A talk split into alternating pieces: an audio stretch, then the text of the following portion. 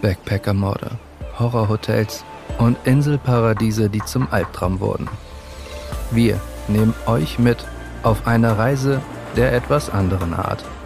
Tatort Reise. Der True Crime Podcast von Travelbook. Es gibt kaum einen Touristen, den es nicht zu der Kreuzung von Broadway und 7th Avenue mit den grellen Reklametafeln zieht. Aber was hierzulande nur wenige wissen, noch bis Ende der 1970er Jahre waren der Times Square und seine unmittelbare Umgebung alles andere als ein Ort, an den es Urlauber gezogen hat. Damals zählte dieser Teil von Manhattan nämlich zu den gefährlichsten Gegenden in New York. Hier gab es Drogendealer, billige Sexshops, Puffs, schummrige Motels. Und in dieser Zeit hat sich in einem dieser Etablissements ein Mordfall abgespielt, der, naja, grausamer nicht wirklich sein könnte. Und bei diesem einen Mord ist es außerdem nicht geblieben. Mein Name ist Larissa Königs und mir gegenüber sitzt meine Kollegin Angelika Pickert. Wir begrüßen euch heute ganz herzlich zu unserer neuen Folge von Tatort Reise. Hi Geli. Hallo liebe Larissa. Ja, auch dieses Mal wird's wieder richtig spannend. Du hast es ja schon ein bisschen vorweggenommen. Und ich muss dazu sagen, es wird wirklich einer der schlimmsten Fälle, über die wir hier bei Tatort Reise bisher berichtet haben. Deshalb eine kleine Vorwarnung. Es folgen im Laufe der Folge einige ziemlich grausame Details. Und wenn ihr in dieser ähm, Richtung vorbelastet seid, dann würde ich euch eher empfehlen, vielleicht eine andere Folge zu hören und diese hier zu überspringen. Ja, also tatsächlich, wir unterhalten uns ja auch immer vorher so ein bisschen über die Fälle und ähm, gehen so ein paar grobe Stichpunkte durch. Und ich muss sagen, dass ich diesen Fall auch, ähm, ja, auch so vom ersten Lesen wirklich besonders krass fand. Und umso mehr hat es mich dann tatsächlich verwundert, dass ich persönlich gar nicht so wirklich was von dem Fall bislang mitbekommen hatte. Ja, für mich war das auch alles relativ neu und ich habe dann aber ein bisschen recherchiert dazu und habe dann festgestellt, es wurde tatsächlich schon unglaublich viel berichtet und es gab vor nicht allzu langer Zeit, ich glaube es war Anfang dieses Jahres, eine Dokumentation auf Netflix dazu und die hat mich dann auch dazu inspiriert, diesen Fall bei uns mit aufzunehmen, weil ich dachte, das passt ganz gut.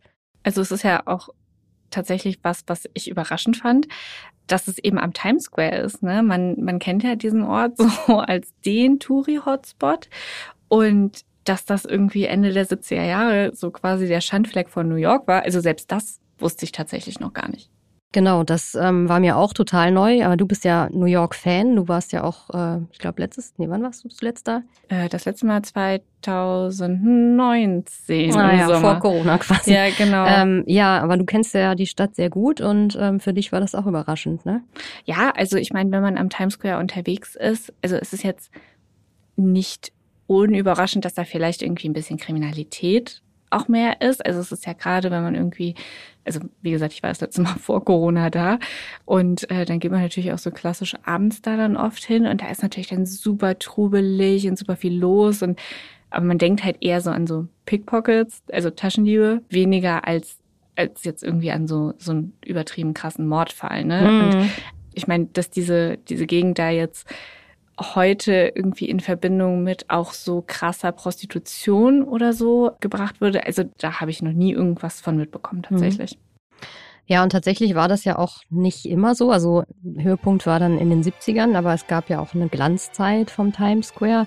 Das war natürlich so in den 20er Jahren, Anfang der 20er Jahre, als diese ganzen Theater dort waren. Es gab Musicalhäuser, schicke Bars, es gab Restaurants und es war quasi so ein bisschen der Treffpunkt für die Schickeria in New York. Also und auch anders als heute, wo ja auch ja, die ganzen Touris hinkommen stimmt, nur, genau. Ne? und nicht wirklich Schickeria. Definitiv anders als heute, aber ja. halt sehr glanzvoll. Und es gab auch ziemlich edle Hotels, zum Beispiel auch das Astor Hotel, das musste aber später dann äh, abgerissen werden. Und diese Tradition der Reklametafeln, wie wir sie heute kennen, die hat damals auch tatsächlich schon begonnen. Das war bis Ende der 1940er Jahre ein sehr großer Teil des Platzes, der damit schon zugepflastert war wir haben jetzt hier die, die glanzvollen Zeiten des Times Squares. Wann ging es denn jetzt bergab quasi? Also es hört sich ja bis dato alles noch ganz nett an. Ja, genau. Also der Niedergang, das war ungefähr in den 50er Jahren, als die ersten Fernsehgeräte aufkamen. Die Menschen waren natürlich super fasziniert davon, ähm, so eine Neuerfindung. Und es gab dann immer mehr Menschen, die sich so ein Ding dann eben nach Hause stellten. Und immer mehr weniger Leute gingen natürlich in die Theater. Deshalb mussten die großen Theaterhäuser am Broadway dann nach und nach schließen. Es gab immer mehr Leerstand am Times Square und auch in der Umgebung. Viele der alten Gebäude hat man abgerissen. Es gab auch noch keinen richtigen Denkmalschutz. Man hat an die Stelle einfach so übliche, eher hässliche Bauten aus Beton und Glas gesetzt. Dazu kommt aber auch, dass der Stadt generell das Geld ausging. Das hatte auch mit den äh, allgemeinen Entwicklungen in den USA zu tun. Die Mordrate war in den 1970ern in New York extrem hoch und es gab auch viel zu wenig Polizisten in der Stadt.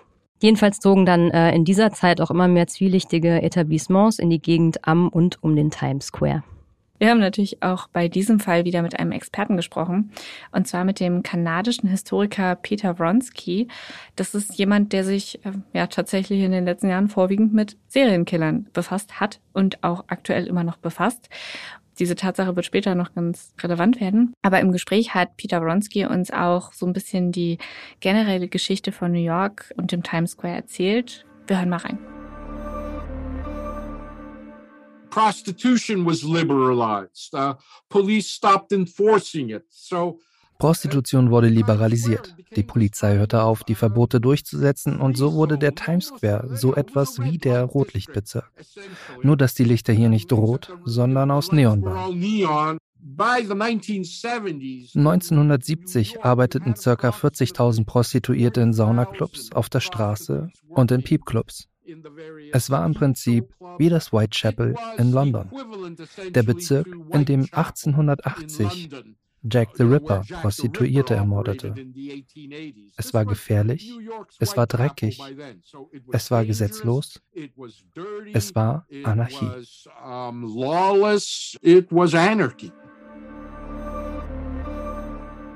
Ja, also der Times Square war damals durchaus eher zwielichtig und auch ziemlich gefährlich.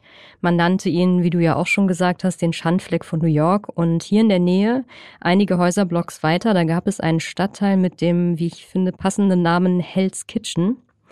Und hier hat sich am 2. Dezember 1979 in einem Motel ein schreckliches Verbrechen ereignet.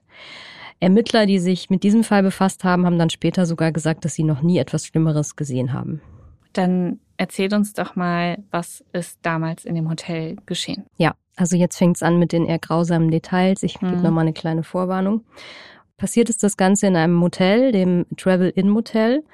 An diesem Tag, an dem 2. Dezember 1979, wurde die Feuerwehr ähm, zu diesem Motel gerufen. Und zwar war der Grund, dass ein Zimmermädchen Rauch unter der Tür mit der Zimmernummer 417 hervorquellen sah. Ja, man hat auch gegen die Tür gehämmert, es hat aber niemand aufgemacht, die Tür war verschlossen und deswegen hat man dann die Feuerwehr alarmiert. Die Feuerwehr kam dann auch relativ schnell, hat die Tür aufgebrochen und hat darin einen sehr grausigen Fund gemacht. Und zwar lagen auf dem Bett, soweit ich weiß, zwei Frauenleichen. Die waren unbekleidet und sie waren angezündet worden, deswegen das Feuer. Und das Schlimme kommt jetzt noch, bei beiden waren sowohl der Kopf als auch die Hände abgetrennt. Es wird ja für diese Verstümmelung, diese grausame Verstümmelung bestimmt einen Grund gegeben haben, würde ich jetzt mal schätzen. Kann es sein, dass der Täter verhindern wollte, dass man die Opfer identifizieren kann im Nachhinein? Genau, er hat diese Gliedmaßen auch, also den Kopf und die Hände hat er mitgenommen. Man konnte aber zumindest bei einem der Opfer ähm, es im Nachhinein dann doch noch identifizieren und man hat dann herausgefunden, dass es sich um eine 22-jährige junge Frau namens Didi Godasi handelte. Diese Frau stammte aus Kuwait und hat damals in New York als Prostituierte gearbeitet. Bei dem zweiten Opfer weiß man allerdings tragischerweise bis heute nicht, ähm, um wen es sich handelt. Okay, wir haben jetzt also diesen grauenhaften Doppelmord in dem Hotel und die Feuerwehr, die da war, und es wird jetzt wahrscheinlich ermittelt, hat man den Täter jetzt im Anschluss an diesen Fall gefasst. Der Täter konnte noch bevor die Feuerwehr überhaupt eingetroffen ist, das ähm, Hotel völlig unbehelligt verlassen.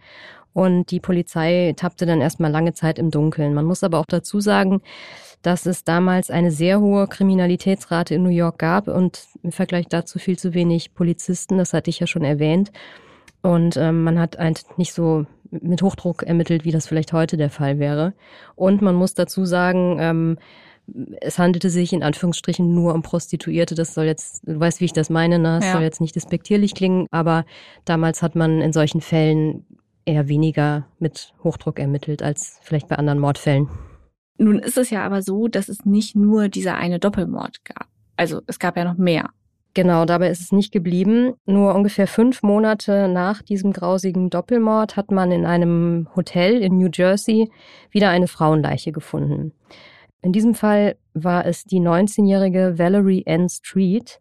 Sie war offensichtlich gequält worden, sie hatte Bissspuren am Körper und ihre Hände waren auf dem Rücken gefesselt. Als Todesursache konnte man dann Ersticken ausmachen. Und ähm, hier konnte man aber auch ebenfalls keinen Täter ausfindig machen, was insofern erstaunlich ist, dass ein Hotel ja auch ein recht öffentlicher Raum ist. Also das hat mich schon gewundert. Ja, und also New Jersey, also auch wieder, ne, ist jetzt nicht so, als wären wir irgendwie von vom Times Square äh, nach LA gesprungen. Also es ist ja doch örtlich relativ nah. Mhm. Jetzt sind wir in diesem Hotel in New Jersey und genau dort passierte jetzt kurze Zeit später wieder ein Verbrechen. Genau, und ähm, ja, jetzt wird's nochmal richtig schlimm leider. Zwei Wochen später haben die Mitarbeiter in diesem selben Hotel in New Jersey aus einem Zimmer unterdrückte Schreie von einer Frau gehört und diese Schreie wurden immer lauter und immer eindringlicher. Und vermutlich, weil ja gerade erst vor zwei Wochen dieser andere Mord passiert war, waren die Mitarbeiter vom Hotel noch verängstigt oder besonders äh, alarmiert. Und äh, sie haben dann glücklicherweise die Polizei gerufen. Die kam dann auch wieder ziemlich schnell und noch im Flur des Hotels konnte man einen Mann festnehmen, der das Zimmer gerade verlassen hatte und hat ihn verhaftet. Sein Name Richard Cottingham. Auf Richard Cottingham, den Mörder, werden wir jetzt natürlich noch sehr viel detaillierter eingehen. Aber vielleicht kannst du kurz noch sagen, was mit der, der gequälten Frau in dem Zimmer war. Was, was ist mit ihr passiert? Ja, sie hat zum Glück überlebt, wenn auch nur sehr knapp. Es war ein 18-jähriges Mädchen namens Leslie Ann Odell, die Cottingham in Manhattan aufgegriffen und in seinem Auto mitgenommen hat und sie hatte sich, das hat sie später ausgesagt, bereit erklärt, für 100 Dollar Sex mit ihm zu haben. Es war dann wohl so, als sie im Hotel waren, dass er ihr angeboten hat, ähm, sie zu massieren.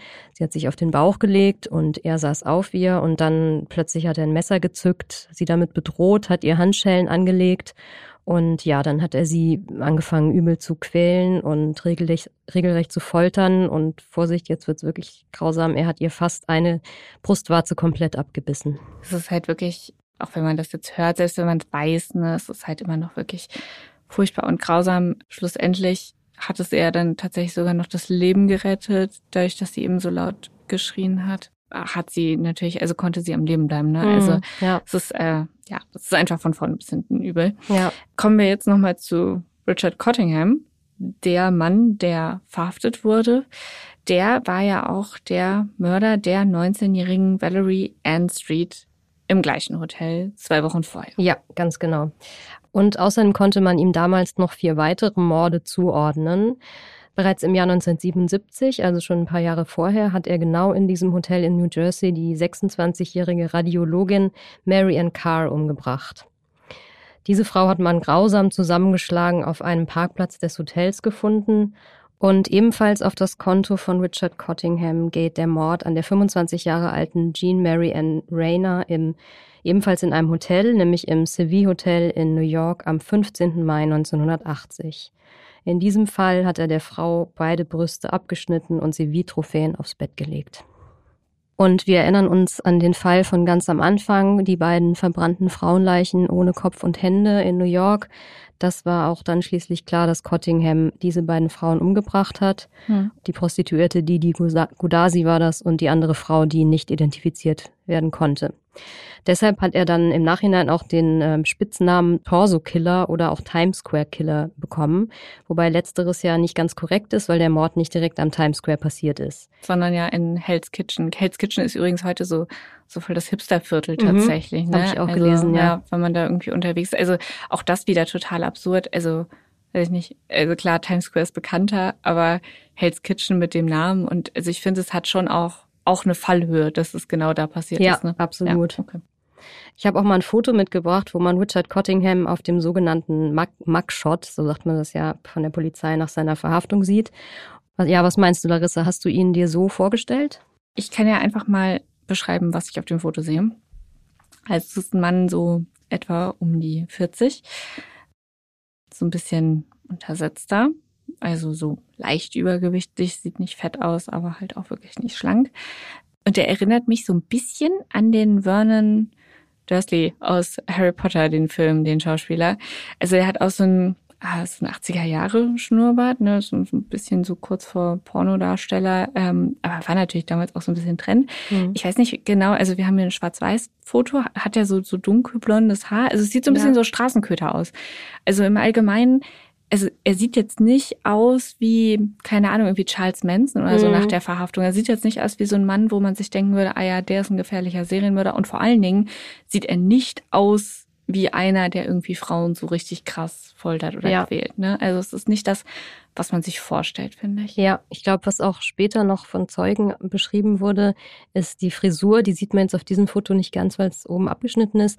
Also er soll so eine relativ auffällige Föhnfrisur gehabt haben. Ähm, das sieht man hier so, so ansatzweise auch. Ja, ja, ja, stimmt. So ein bisschen so, so eine Powerlocke, ne? Ja, genau. ja es passt halt nicht zu dem zusammen, was wir bislang gehört haben. Ne? Ja. Also er sieht ja bürgerlich aus vielleicht. Ne? Ja. Mhm. Ja, und das Interessante ist ja, wie es ja auch bei vielen Serienkillern ist, dass ähm, die relativ normales Leben führen und oft so ein Doppelleben führen. Und das war bei ihm auch der Fall. Also er war tatsächlich verheiratet, hatte drei Kinder und ähm, ja, da kommen wir später nochmal drauf zurück. Deswegen ist das, was du gerade gesagt hast, mit dem bürgerlich schon sehr passend. Hm. Er wird ja jetzt trotz trotz dessen, trotz des Doppellebens, wird er jetzt verhaftet und dann auch verurteilt. Genau, es gab zwischen 1981 und 1984 mehrere Gerichtsprozesse gegen ihn, also wegen verschiedener Mordfälle. Und er wurde auch jeweils zu mehreren hundert Jahren Gefängnis verurteilt. Das ist ja in den USA so, du kannst ja mehrfach lebenslänglich bekommen.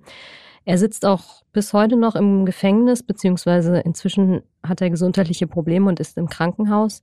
Aber ja, er wurde verurteilt und ähm, sitzt bis heute. Okay, also fünf nachgewiesene Morde, eine mehrfach lebenslange Gefängnisstrafe. Das ist jetzt der Punkt, wo viele unserer Podcast-Folgen enden würden, aber heute nicht. Genau. Es ist nämlich so, dass Richard Cottingham im Jahr 2017, zu diesem Zeitpunkt ist er bereits über 70 Jahre alt gewesen, also im Jahr 2017 hat er im Gefängnis von New Jersey plötzlich Post bekommen, nämlich von einer jungen Frau. Bei dieser Frau handelt es sich um Jennifer Weiss und sie ist die leibliche Tochter von Didi Godasi. Wir erinnern uns, das ist die Prostituierte, die im Travel Motel Inn in äh, New York gestorben ist oder ermordet wurde und ähm, deren Kopf und Hände er abgetrennt hatte. Weswegen er dann zum Torso-Killer, also ne, das war genau. ja eine der Frauen, weswegen er den Spitznamen bekommen hat. Mhm. Und warum hat die Jennifer Weiss dem Mörder ihrer Mutter jetzt geschrieben? Also, weiß ich nicht, das wäre jetzt, also wollte sie irgendwie, weiß ich nicht, da nochmal Vergebung? Was, was waren da so die Anhaltspunkte? Was wollte sie bezwecken? Jennifer Weiss ist im Alter von vier Jahren zur Adoption freigegeben worden und sie hat davon erst erfahren, als sie zwölf Jahre alt war. Also bis dahin war sie in einer Pflegefamilie, also auch danach noch. Sie hat dann aber lange recherchiert, weil sie dann wissen wollte, wer ihre leibliche Mutter ist und hat es dann schließlich mit 22 Jahren herausgefunden, dass nämlich genau Didi Godasi ihre leibliche Mutter war. Und natürlich hat sie dann auch erfahren durch die Zeitungsberichte, wie bestialisch sie damals umgebracht wurde.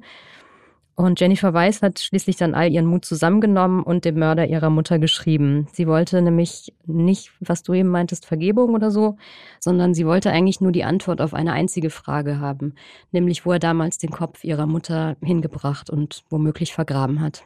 Boah, ist auch schon wieder krass, ne?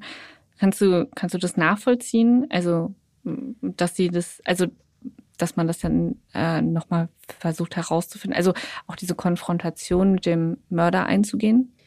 Ja, es ist natürlich super schwierig, sich da rein zu versetzen, wenn man nicht selbst in so einer Lage ist. Aber in gewisser Weise kann ich es schon nachvollziehen, weil sie hat so lange nach ihrer leiblichen Mutter gesucht. Dann hat sie endlich die Wahrheit herausgefunden. Und wahrscheinlich ist es dann einfach so wie das letzte fehlende Puzzleteil, dass sie jetzt auch noch wissen will, wo der Kopf ist, weil ihre Mutter wurde damals anonym bestattet, ohne den Kopf. Und ich glaube, es ist einfach dann, um, um seinen Frieden mit der ganzen Sache zu machen, vielleicht wichtig für einen. Ja, kann ich absolut verstehen. Also ich finde es auch also wahnsinnig krass und wahnsinnig mutig, das zu machen. Also sie schreibt jetzt diesen Brief 2017 an äh, Richard Cottingham, der ja immer noch im Gefängnis sitzt. Das ist natürlich die Frage, hat er ihr geantwortet und hat er ihr vor allen Dingen gesagt, wo der Kopf sich befindet? Ja, er hat ihr geantwortet, zwar nicht das, was sie wissen wollte, aber die beiden haben sich dann tatsächlich eine Weile hin und her geschrieben. Er hat sich auch für den Mord an ihrer Mutter entschuldigt und ähm, ja, sie hat ihn dann ziemlich bald auch im Gefängnis besucht. Und das ist wiederum etwas, was viele gewundert hat und immer noch verwundert. Ähm, es hat sich eine relativ enge Beziehung zwischen den beiden entwickelt. Sie hat ihn schon sehr oft besucht. Und es gibt da ein, wie ich finde, sehr aussagekräftiges Foto. Da steht sie neben ihm und legt, ihn, legt ihm quasi die, den Arm um die Schulter. Dieses Foto habe ich auch mal mitgebracht. Vielleicht magst du mal beschreiben, was du da siehst. Ja, also wir sehen links Jennifer Weiss. Ich finde, sie sieht ihrer Mutter tatsächlich auch ähnlich. Also wir haben im Vorfeld natürlich auch so ein bisschen immer mal geguckt. Und ich finde, man erkennt auf jeden Fall die Familienähnlichkeit. Und äh, ja, sie hat so eine so eine Blume in der Hand und steht neben dem Mörder ihrer Mutter und äh, ja, also es ist so ein bisschen krass. Man, also wenn man es nicht wüsste, man könnte auch wirklich glauben, das wäre irgendwie ihr Opa oder so, weil also es sieht einfach aus wie so ein Familienfoto fast. Ne? Also schon relativ close und ähm, er ist halt wirklich ein alter Mann. Also äh, natürlich, das ist jetzt, weiß ich nicht, 40 Jahre hat es, glaube ich, gesagt, ist es her. Er hat weiße Haare bekommen, so, ein, so einen weißen Rauschebart und also schon noch ähnliche Gesichtszüge, aber man würde jetzt nicht auf den ersten Blick irgendwie erkennen, dass er es ist, finde ich. Genau, sieht einfach aus wie so ein, so ein netter alter Mann. Also man könnte auch meinen, das ist so jemand, der in so einem, so einem US- Supermarkt, so einem Kaufhaus irgendwie sitzt und da in der Weihnachtszeit den Weihnachtsmann mimt. Also er hat so, so dieses, also sieht einfach nett aus, ne? Immer noch so ein bisschen korpulenter, dieser, dieser Rauschebart, so, so auch immer noch so eine Art Föhnfrisur über seine Halbglatze rübergekämmt, wie das so alte Männer häufig haben. Gerade mit dem Wissen, also dass das der Mörder ihrer Mutter ist, finde ich das schon wirklich krass, das Foto. Also ich frage mich schon, auch wenn ich mir das angucke, wie sie das überhaupt gemacht hat, so ein Vertrauensverhältnis zu ihm aufzubauen und also wie sie das über sich bringen konnte und warum. Also warum, warum macht man das überhaupt? Ja, das habe ich mich natürlich auch gefragt. Es ist inzwischen tatsächlich sogar so, dass ich glaube, sie hat drei Töchter oder drei Kinder und ähm, er schickt den Kindern auch regelmäßig Geschenke und so. Also es ist schon sehr vertraut. Hm. Ja, der Grund ist, dass sie einfach die Wahrheit wissen will. Und sie will nicht nur wissen, was mit dem Kopf ihrer Mutter passiert ist, sondern auch, ähm, es geht ja auch darum, zu schauen, wie viele Morde hat er vielleicht noch begangen. Sie kam da aber alleine nicht mit weiter. Also er hat quasi ähm, ihr keine Antworten gegeben oder keine richtigen Antworten. Er hat sich nicht wirklich erinnert. Und deswegen hat sie schließlich, wir erinnern uns an den Anfang dieser Folge, an den kanadischen Historiker Peter Wronski gewendet und hat ihn um Hilfe gebeten. Von ihm wusste sie nämlich, dass er sich viel mit Serienmördern befasst hat und Wronski hat sich dann auch bereit erklärt, ähm, ja, da mitzuwirken und mittlerweile schreibt er auch an einem Buch über Cottingham auf Basis dieser Gespräche, die sie im Gefängnis hatten mhm. und immer noch haben tatsächlich. Ja, und Peter Wronski hat mit uns auch über seine erste Begegnung mit Richard Cottingham im Gefängnis gesprochen. Da hören wir mal rein. And so when I saw him for the first time, I kind of got, wow, he's he's very different from the way als ich ihn das erste Mal gesehen habe, dachte ich, er ist ganz anders, als ich dachte, wie er ist und wie ich bislang über ihn geschrieben habe. Er wirkte wie ein alter Mann, der auch den Weihnachtsmann spielen könnte. Das ist tatsächlich auch sein Spitzname im Besuchsraum, im Gefängnis. Wenn die Kinder von anderen Insassen ihn sehen, dann sagen sie, oh, hier kommt der böse Weihnachtsmann. Als ich ihn das erste Mal traf, fiel mir auf, dass er schüchtern ist. Er hatte einen New Jersey-Akzent. Den kannte ich schon aus einer Dokumentation über ihn. Aber selbst als er darüber sprach, wie er Frauen die Zehen und die Köpfe abtrennte, selbst dann hatte er kein creepy Vibe, wie zum Beispiel Ted Bundy.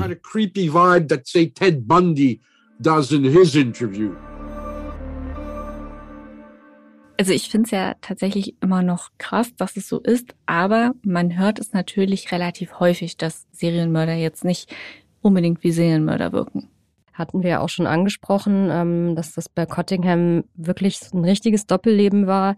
Er hat, äh, hatte Frau und Kinder, bei denen ist er immer morgens pünktlich zum Frühstück erschienen, nachdem er nachts quasi auf Beutezug war und gemordet hat. Das ist schon krass.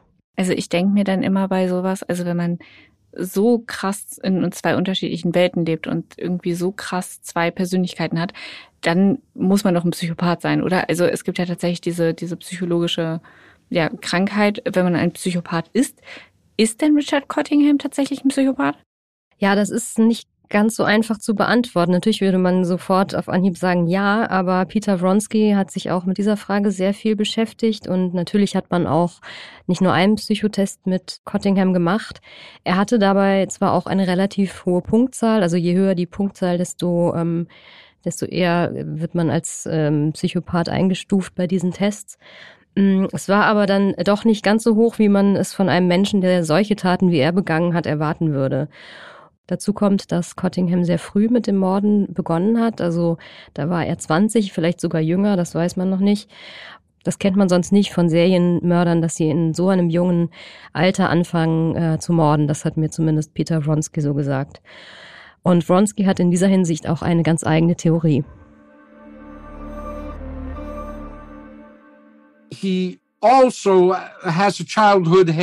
Er hatte eine Verletzung aus seiner Kindheit und wir wissen, dass Verletzungen am Frontallappen, und so eine Verletzung hatte er, als er vier Jahre alt war, diese Verletzungen können etwas hervorrufen, was man induzierte Psychopathie nennt. Man ist quasi kein gebrochener Psychopath, aber man hat einige Charakterzüge, die Psychopathen haben. Etwas Promiskuität, Lügen und Stehlen. Ich denke, das ist der Grund, warum er zwar in den Test viele Punkte hatte, aber nicht ganz oben lag. Ich denke, er hatte einfach einen Hirnschaden. Denn abgesehen von dem Morden ist er ein wirklich netter Kerl. Man würde denken, dass er einfach ein netter alter Mann ist. Abgesehen davon, dass er manchmal Frauen den Kopf abtrennt und sie verstümmelt. Er ist buchstäblich ein Werwolf. Er verwandelt sich mit dem Vollmond. Nur dass für ihn jede Nacht Vollmond ist.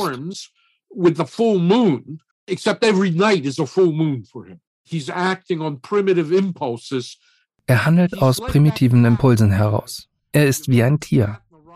Er ist wie eine Hauskatze. Man schaut sie nur einmal schief an und obwohl die Katze einen liebt, kratzt sie ein. Es ist ein Instinkt. Aber solange wir keinen Hirnscan machen, können wir es auch niemals beweisen.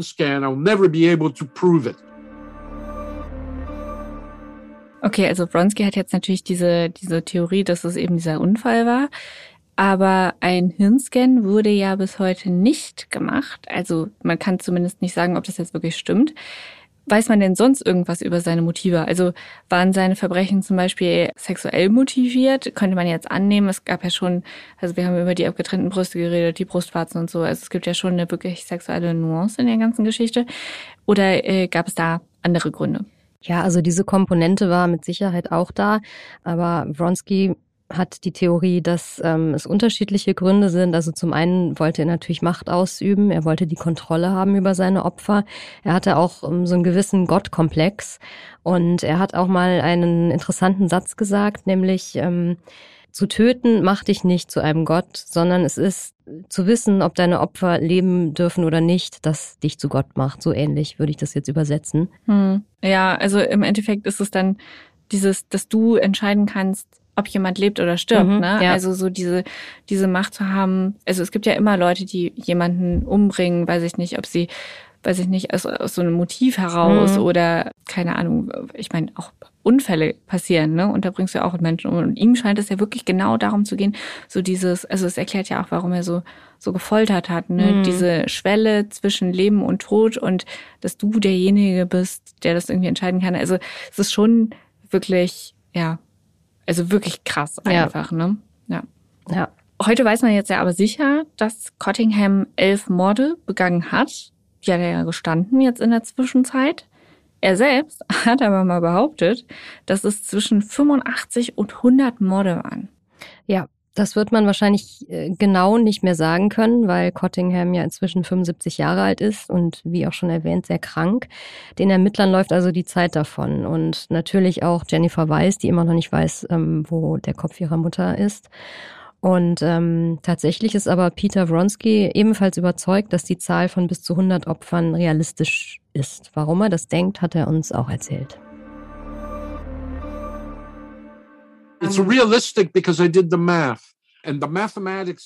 Es ist realistisch, denn ich habe es berechnet. Wir wissen sicher, dass sein erster Mord im Jahr 1976 stattfand. Der letzte Mord etwa 1980. Also sagen wir, dass es zwischen diesen Jahren circa 100 Opfer gab. Das wäre ein Mord alle sechs Wochen. das ist absolut machbar. Von allem, was ich weiß, was er mir gegenüber gesagt hatte, hatte er mehrfach in der Woche Frauen entführt und vergewaltigt. Viele dieser Taten wurden nie angezeigt. Die meisten Frauen gingen einfach nach Hause und meldeten diese Fälle nicht. Aus verschiedenen Gründen. Also er sagte, er hätte zwei bis dreimal pro Woche Frauen entführt und vergewaltigt und etwa eine von 20 umgebracht. Demnach ist ein Mord alle sechs Wochen absolut machbar. Is entirely, you know, plausible. Ja, also äh, man muss natürlich sagen, dass, dass sich das tatsächlich plausibel oder zumindest nicht unwahrscheinlich anhört. Jetzt geht Wronski ja davon aus, dass Cottingham schon vor 1967 angefangen hat zu morden, also vor dem bisher ersten offiziell nachgewiesenen Mord. Was ich mich nach wie vor frage und vermutlich ja auch viele andere, warum Cottingham nicht einfach alle Morde jetzt gesteht. Also, also erstmal sitzt er sowieso für immer im Gefängnis, dann ist er wirklich alt und krank. Also er hat ja nichts mehr zu verlieren. Ja, genau die Frage habe ich mir auch gestellt und Peter Wronski hat ja Cottingham schon sehr häufig im Gefängnis besucht und ähm, hat auch inzwischen ähnlich wie Jennifer Weiss ein, ein relativ enges, eine enge Beziehung mit, mit ihm aufgebaut. Wronski glaubt, dass es ähm, mehrere Gründe dafür gibt, warum Cottingham nicht einfach alles gesteht. Wir hören mal rein. As long as he holds these secrets, Das ist seine Art der Kontrolle. Solange er die Geheimnisse hat, solange spielt er auch außerhalb des Gefängnisses eine Rolle. Er kann das Leben von Menschen außerhalb verändern. Das verleiht ihm Macht. Er hat Macht über mich, weil ich mit ihm rede. Er hat Macht über Jennifer, denn sie sucht immer noch nach dem Kopf ihrer Mutter. Er hat ihn abgeschnitten und irgendwo vergraben. Wir haben eine Idee, wo er ist. Er hat uns einen Ort gesagt und wir haben dort auch gesucht. Allerdings bislang nichts gefunden. Es kann auch immer noch sein, dass er mir Mist erzählt. Die Chancen stehen dafür 50-50. shitting me or if he's telling the truth. Um, I'm 50-50 on it. Also egal welche Gründe er jetzt auch hat, wenn er nicht bald gesteht, dann ähm, ja, wird es vermutlich so sein, dass er die, die letzten Geheimnisse mit ins Grab nimmt. Denn aktuell wirkt es ja nicht so, als würde sich sein gesundheitlicher Zustand noch groß verbessern. Tatsächlich ja eher das Gegenteil. Ja, genau, das scheint leider der Fall zu sein. Und man hat im Interview mit äh, Peter Wronski auch gemerkt, wie frustriert er darüber ist. Denn es gibt auch noch Dutzende weitere ungeklärte Mordfälle und Vermisstenfälle in den USA aus den 60er und 70er Jahren. Viele in New York und New Jersey, ähm, wo ja auch Cottingham sich aufgehalten hat und die auch durchaus in sein Muster passen würden. Aber der Großteil dieser Fälle wird wahrscheinlich für immer ungeklärt bleiben und die Familien der Opfer niemals eine Antwort erhalten. Eine letzte Frage zu dem Ganzen habe ich noch. Es ist ja schon auffällig, dass viele der Morde in Motels oder Hotels begangen wurden. Wir gucken natürlich bei Tatortreise immer nach irgendwelchen Mordfällen, die irgendwie ja was mit Reisen zu tun haben. Und da guckt man natürlich auch nach Mordfällen in Hotels. Und es ist jetzt nicht so, als gäbe es irgendwie super viele Serienkiller, die ihre Opfer immer in Hotels schleppen, was ja auch eigentlich logisch ist, weil das sind ja öffentliche Orte. Also es ist ja jetzt nicht irgendwie ein unauffälliger Platz. Die Chance ist ja relativ groß, erwischt zu werden. Weiß man, warum Cottingham das ausgerechnet in diesen Hotels und Motels gemacht hat? Nee, so genau weiß man das nicht. Ähm, Vielleicht war es der Nervenkitzel, vielleicht war er sich einfach sicher, dass man ihn gerade an so einem öffentlichen Ort nicht erwischen würde, weil keiner drauf kommen würde. Hm. Aber ähm, letztlich wurde er dann ja bei seinem letzten Verbrechen in dem Hotel in New Jersey quasi auf frischer Tat ertappt und ist verhaftet worden. Und genau zu diesem Punkt hat uns Peter Wronski noch etwas Interessantes erzählt. He had brought that girl back to the same hotel where he had killed a girl 10 days before. Er brachte das Mädchen zu dem gleichen Hotel, wo er bereits zuvor gemordet hatte. Und er hatte mir gesagt, dass das sein größter Fehler sei. Er ging nämlich in dieses Hotel, damit er rechtzeitig fertig war, um mit seiner Familie zu frühstücken. Das Hotel war nämlich nur fünf Minuten von seinem Wohnort entfernt. Und hätte er dort nicht das Mädchen vorher schon mal ermordet, hätte das Hotelpersonal vielleicht sogar diese Tat ignoriert. Aber in diesem Fall waren sie noch so aufgebracht von dem letzten Fall, dass sie die Polizei riefen und er gefasst wurde.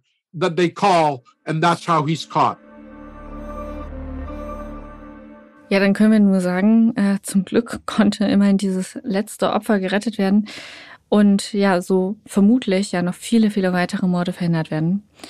Liebe Geli, danke, dass du uns von diesem krassen Fall berichtet hast. In unserer Bonusfolge, die morgen kommt, werden wir noch ein bisschen mehr Hintergrundinfos zur Recherche geben. Und ja, Peter Wronski wird uns äh, in dieser Folge auch noch von einer Begegnung mit einem weiteren Serienkiller berichten. Und ja, ich muss sagen, das war sowas, das hat uns im Interview auch tatsächlich so ein bisschen sprachlos gemacht. Genau, also ihr dürft wirklich gespannt sein.